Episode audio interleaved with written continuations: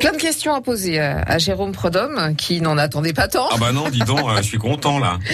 Euh, l'histoire de la Lorraine, de ses frontières, passe par cette grande histoire de 1870. Vous, avez décrit Napoléon III, sa femme Eugénie. Il reste quand même un personnage très important à, nous décrire. C'est Bismarck. Oui, alors on va. C'était qui Bismarck bah, Bismarck, c'est un personnage important du, du royaume de Prusse. Hein, D'accord, c'est pas le roi, c'est le premier non, ministre. Non, alors c'est le premier ministre, mais c'est quand même la, la, tête pensante, on va dire, de de la Prusse. Alors c'est quand même un type assez bien placé hein, chez les Prussiens. Il est quand même prince de Bismarck.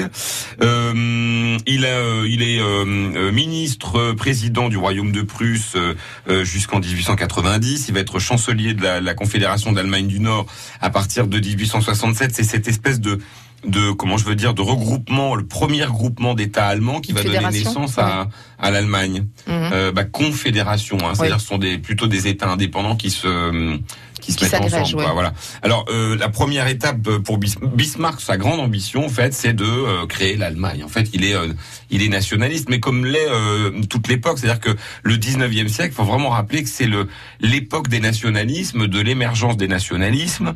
c'est comme ça que je vous le racontais il y a quelques jours, l'Italie devient un pays. On verra d'ailleurs que l'une des conséquences de la guerre de 70, c'est que l'Italie devient complètement italienne. C'est-à-dire que là, au moment où je vous parle, en 1870, il y a encore autour de Rome ce qu'on appelle les États pontificaux, qui sont pas encore agrégés dans euh, le royaume d'Italie parce que la France le veut pas.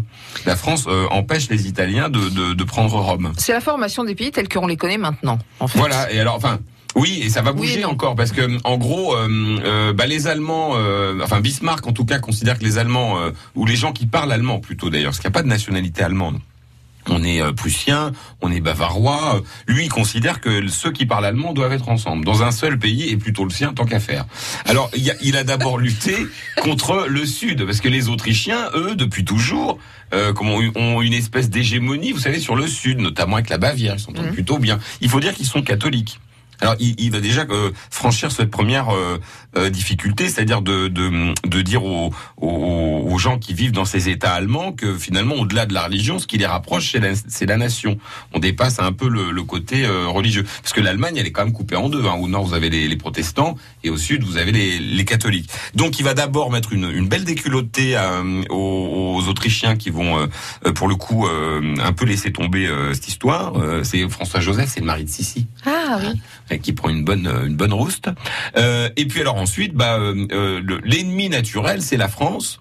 Euh, c'est un Napoléon III que Bismarck n'aime pas trop. Puis alors en faisant très très court parce que c'est compliqué, euh, suite à une, une, dépêche diplomatique qui va être mal interprétée à la fois par la France et par la, la communauté internationale, en gros la France se sent humiliée par euh, ce qu'a dit Bismarck, en gros euh, que notre ambassadeur avait été. C'est les réseaux euh, sociaux de l'époque. C'est un peu, ouais, on pourrait mm. presque faire le parallèle. Enfin, je je vous laisse la responsabilité, mais je, je, prends, je, prends, pas. Tout ça pour dire que la guerre est déclenchée en 1870 entre la France et la Prusse et la Confédération autour de la Prusse. D'accord. Et dans la tête des Français de l'époque, je vous l'ai déjà dit, mais je le redis, on ne peut que gagner.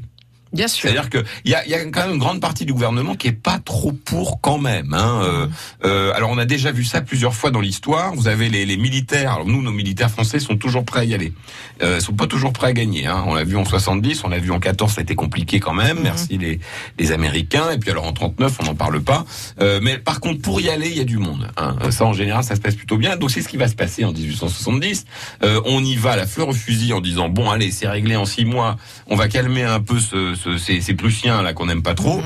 euh, il en sera tout autrement. Mais alors pour le coup, vraiment tout autrement. Ouais, et c'est une guerre très courte en fait. Euh, elle est restée dans les mémoires, enfin très courte. elle a été très meurtrière aussi. Alors on a, oui, euh, oui. non, vous ne repartez ah, pas. Je, je, faisais un lancement pour demain. Ah mais je suis sous un pont. Et voilà. Elle passe dans un tunnel et on le retrouve demain, ah. Jérôme. Merci. France Bleu. France Bleu Lorraine. France.